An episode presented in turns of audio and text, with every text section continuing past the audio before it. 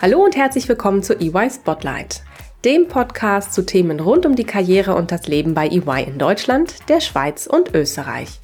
Ich freue mich sehr, dass du eingeschaltet hast. Ich bin Dana und für dich interviewe ich Expertinnen, Vordenkerinnen und inspirierende Persönlichkeiten bei EY. Ganz nach dem Motto echt und ungeschminkt.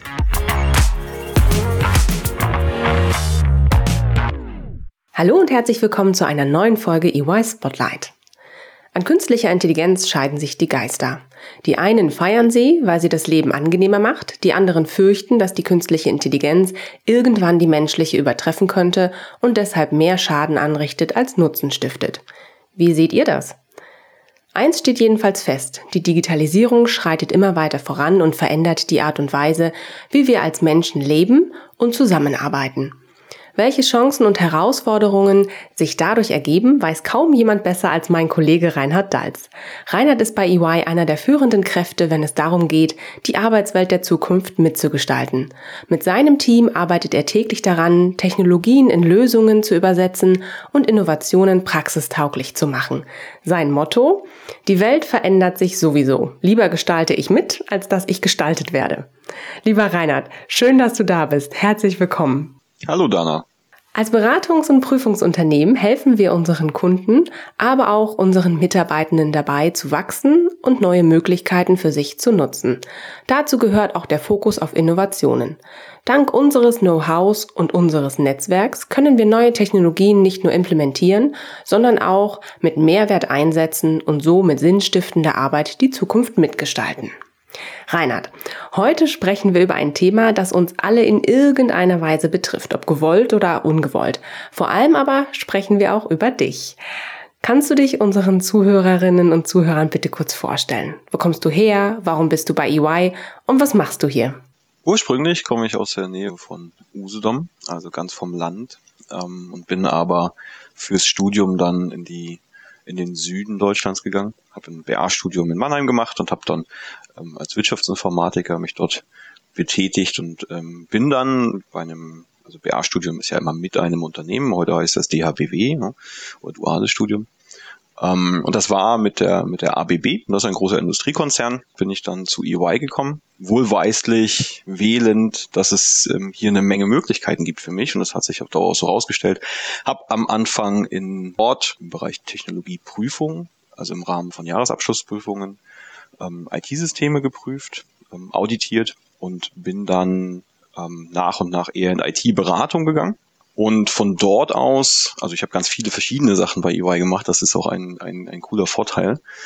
Und bin dann äh, irgendwann da angekommen, dass ich ähm, innerhalb der People Advisory Services, das ist unser Bereich, bei dem wir alles bündeln, was mit, mit Mitarbeitern zu tun hat, mit Menschen zu tun hat.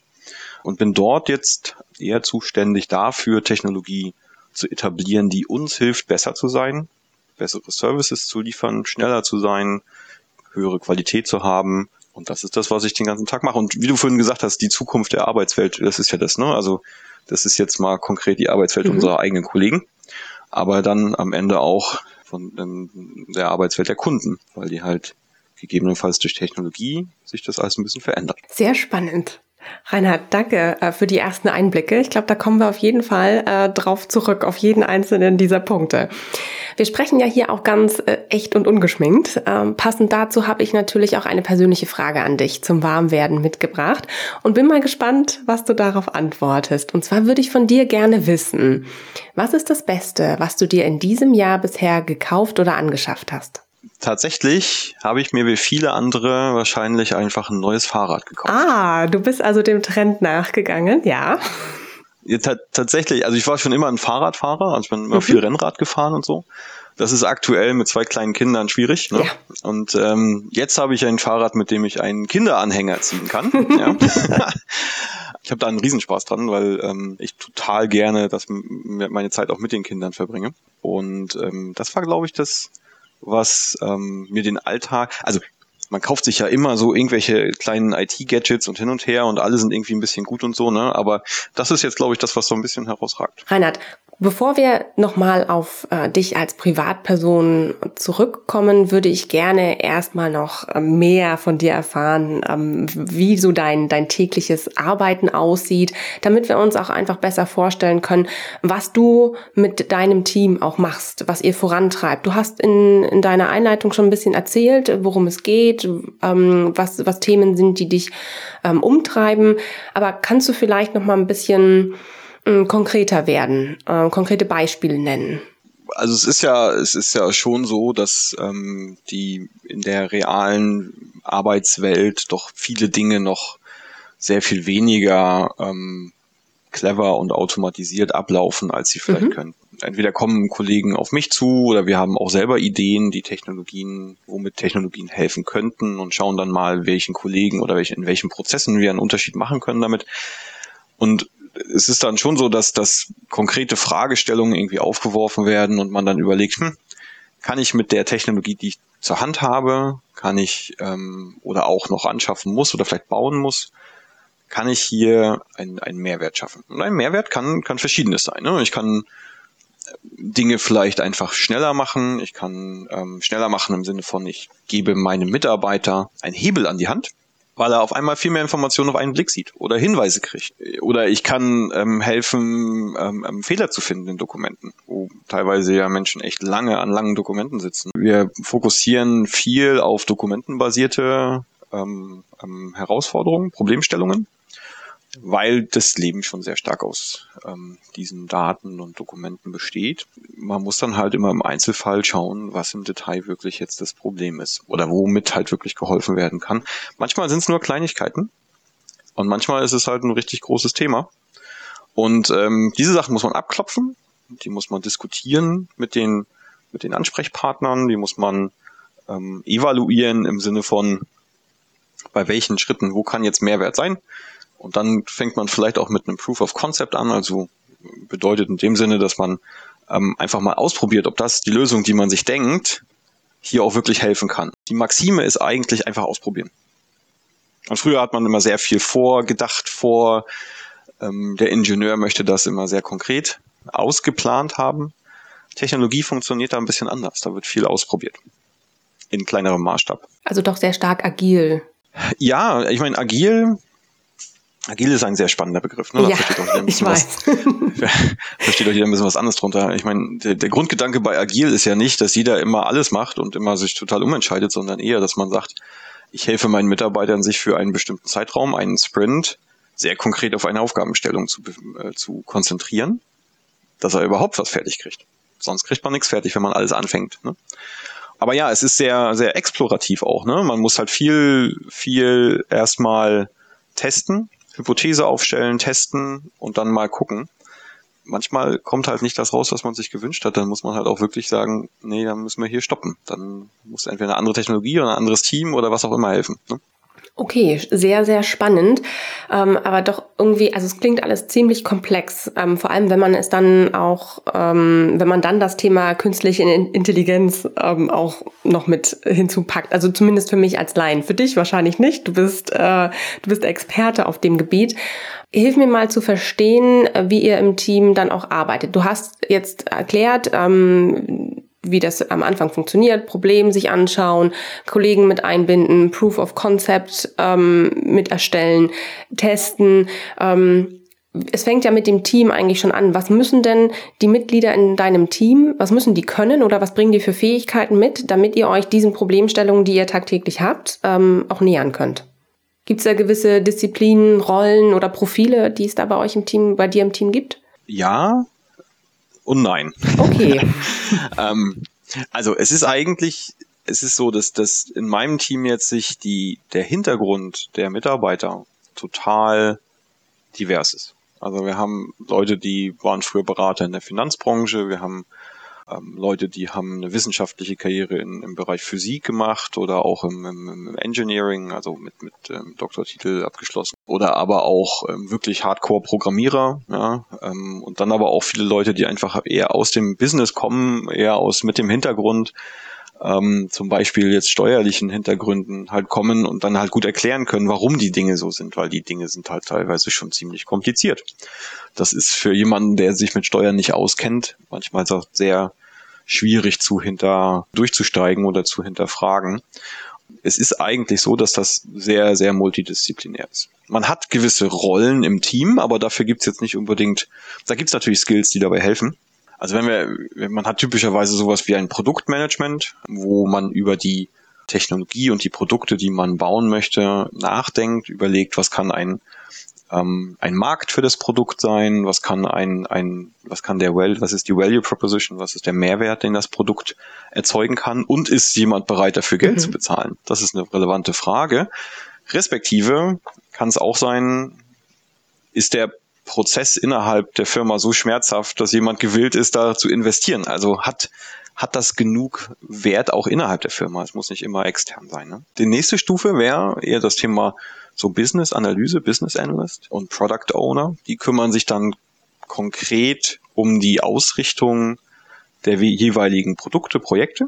Da ist es mehr ein, auch ein inhaltlicher Hintergrund, aber auch viel Ausführung. Also, dass man halt die kleinen Entscheidungen die man hinten raus dann halt trifft, die können schon einen großen Unterschied machen. Weiter geht's dann zum Beispiel mit, auch mit dem Scrum. Wir haben Scrum Master, wir haben also viel ähm, agil ist bei uns schon auch der mhm. Prozess und so ist auch unser, ich sag mal, Produktionsprozess aufgesetzt. Und Scrum Master ist eher jemand, der Pro Projektmanagement oder Management ne, und, und organisiert und guckt, dass die Sachen zusammenpassen, guckt, dass ähm, alle die richtigen Informationen zur Hand haben und damit sie arbeiten können. Und dahinter kommt dann halt das ähm, so, das ist auch so ein Prozess, wie ich ihn gerade beschreibe. Mhm. Ne?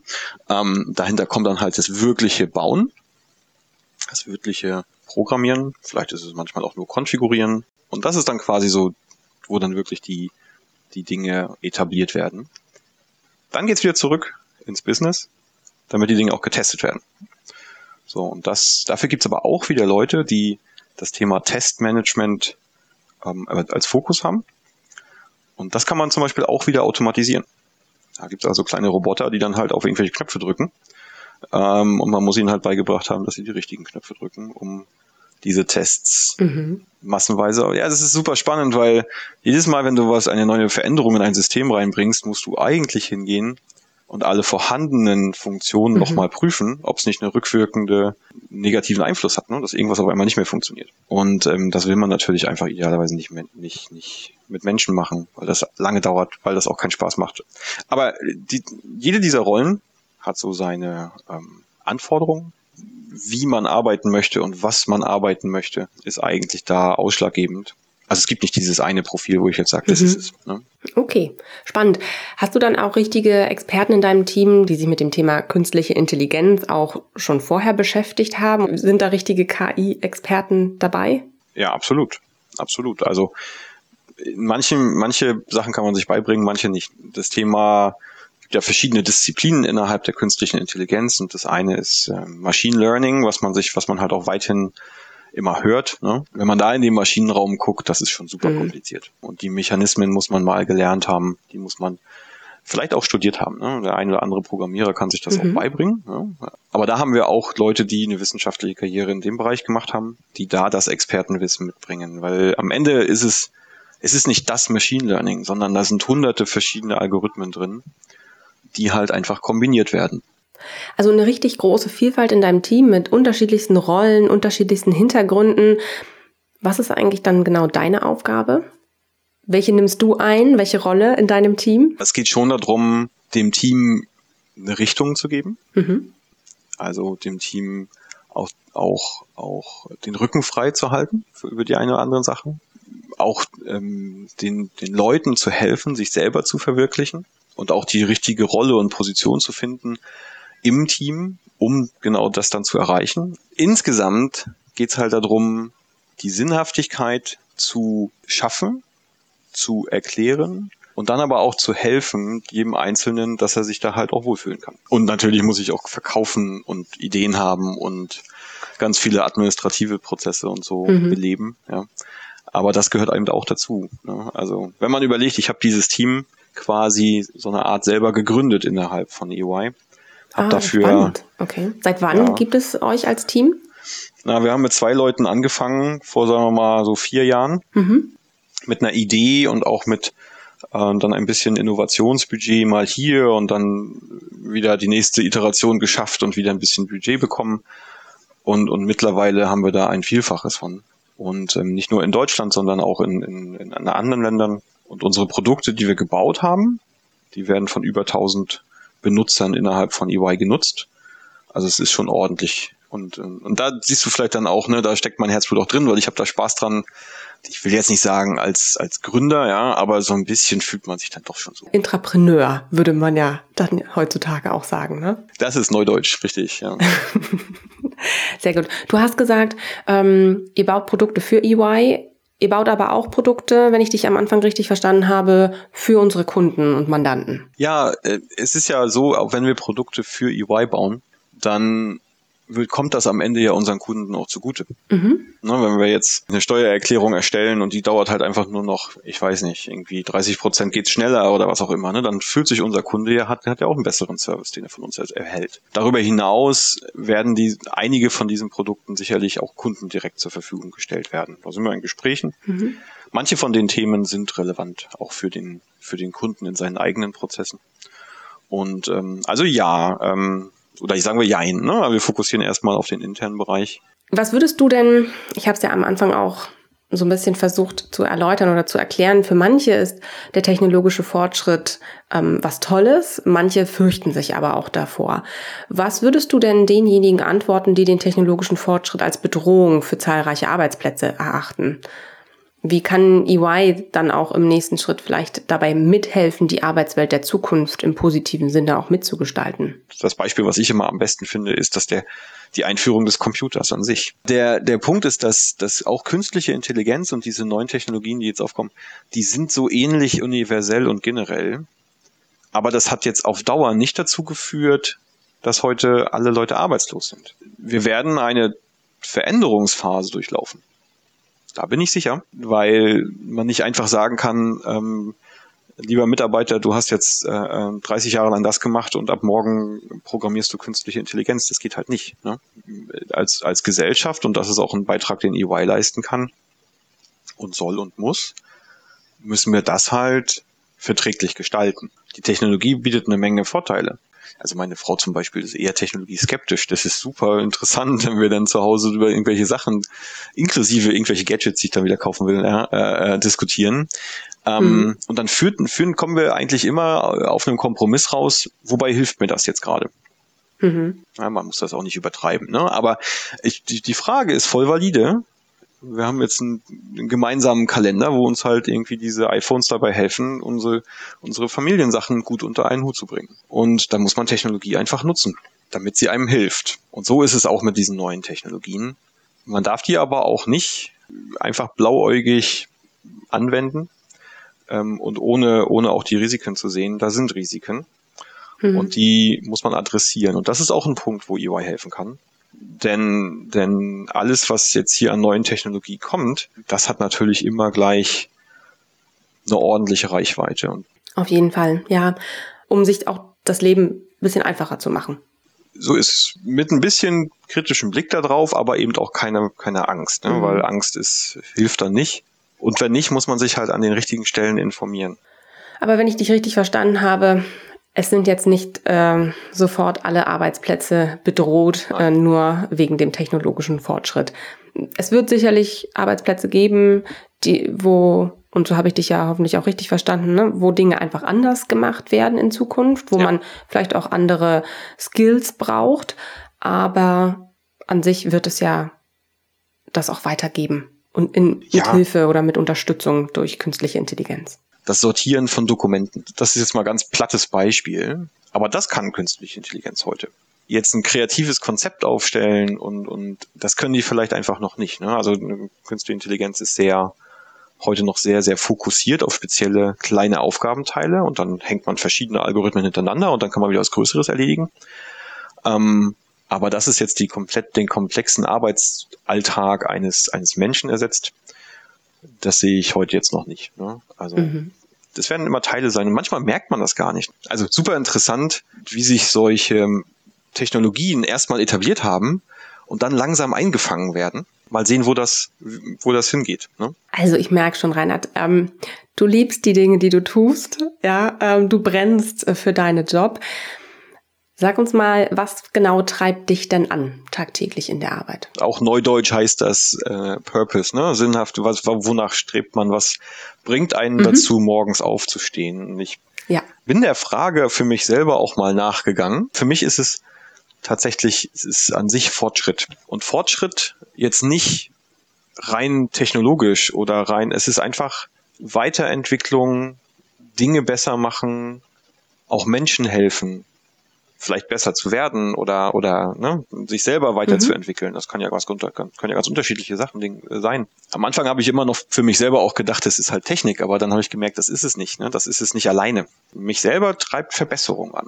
Das ist auch das, was ich den ganzen Tag mache. Ich habe über die Zeit hin gelernt, welche Sachen sinnvoll sind zu verbessern und welche man lieber lässt. Okay, Auch dabei hat, man, hat mir meine Frau geholfen, ja, ähm, weil mhm. am Ende muss immer muss immer stehen, es muss äh, helfen irgendwie, ne? Und dann muss man aber auch verstehen, wem, auf wen das, auf wen meine kleine Veränderung, die ich gerade machen möchte, halt auch Einfluss hat und so. Mhm. Ähm, und dann muss man auch einen Kompromiss finden und die Leute da auch mitnehmen. Das ist auch noch so ein Thema, ne? Wir haben ja, dass, dass wir als EY auch helfen, diesen Veränderungsprozess zu gestalten. Das sind ja Disziplinen, die unsere Berater auch ausüben. Und da gibt's, glaube ich, total viel zu tun. Ja, also wir erleben eine Pandemie, die alles irgendwie beschleunigt hat, viele Dinge, die schon da waren, aber auch viele ähm, Unzulänglichkeiten aufgezeigt hat. Mhm. Und, und jetzt wird, glaube ich, sich einiges verändern. Ein Homeoffice kann keiner mehr sagen, dass es nicht geht, pauschal. Natürlich gibt's auch immer gute Gründe, ins Büro zu gehen. Die gibt's schon. Aber es ist, wir leben in einer super spannenden Zeit mit super viel Unsicherheit ähm, und super großen Möglichkeiten. Du sprichst es schon gerade an, du möchtest ihnen was mitgeben. Was glaubst du denn, wenn wir jetzt mal so in, einen Blick auch in die Zukunft wagen?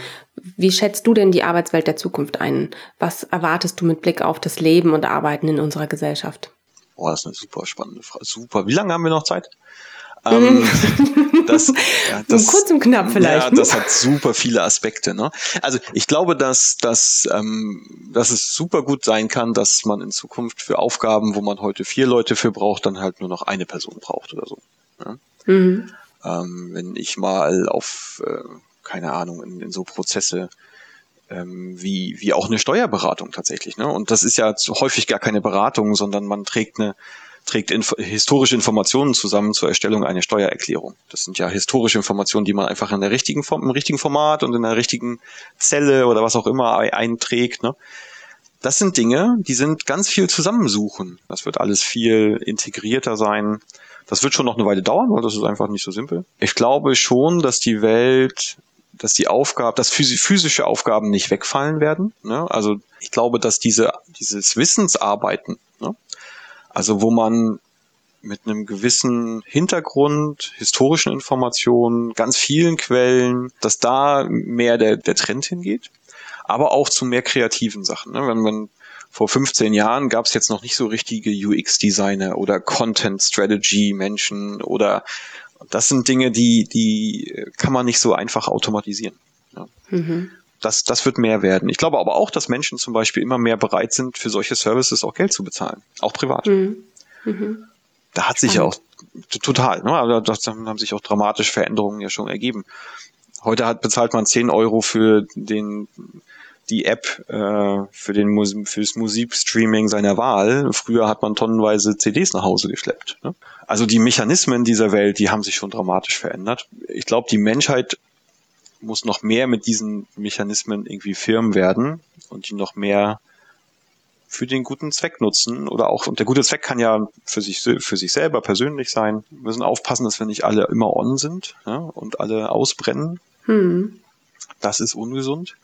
Ich sehe aber auch in meiner Familie, ich habe da auch ne, Leute, die sind super viel jünger als ich, die gehen mit dem ganzen Internet komplett anders um. Das heißt, diese Veränderung passiert ja längst. Ne? Was das aber mit den Generationen macht, die nicht damit aufgewachsen sind und dann trotzdem davon betroffen sein werden, das ist spannend.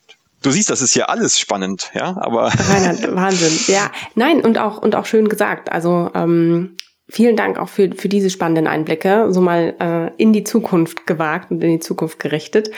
Ähm, an der Stelle, Reinhard, äh, sage ich äh, auch vielen lieben Dank für die äh, spannenden Einblicke überhaupt in dein Leben und vor allem auch ähm, in, in deine Arbeit, ähm, in die Themen, die dich antreiben bei EY. Du hast es tatsächlich geschafft, uns Technologie, Innovation und Wachstum ganz anschaulich auch näher zu bringen. Ähm, definitiv.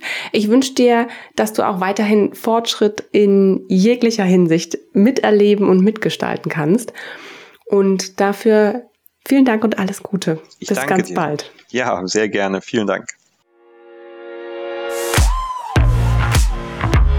Das war die neueste Folge von EY Spotlight. Vielen Dank, dass du zugehört hast. Du möchtest noch mehr über die EY-Welt erfahren und spannende Geschichten unserer EY-Kolleginnen und Kollegen lesen? Dann schau mal auf unserem Karriereblog vorbei und hole dir wertvolle Insights. Den Link dazu findest du in den Show Notes. Bis zur nächsten Folge von EY Spotlight.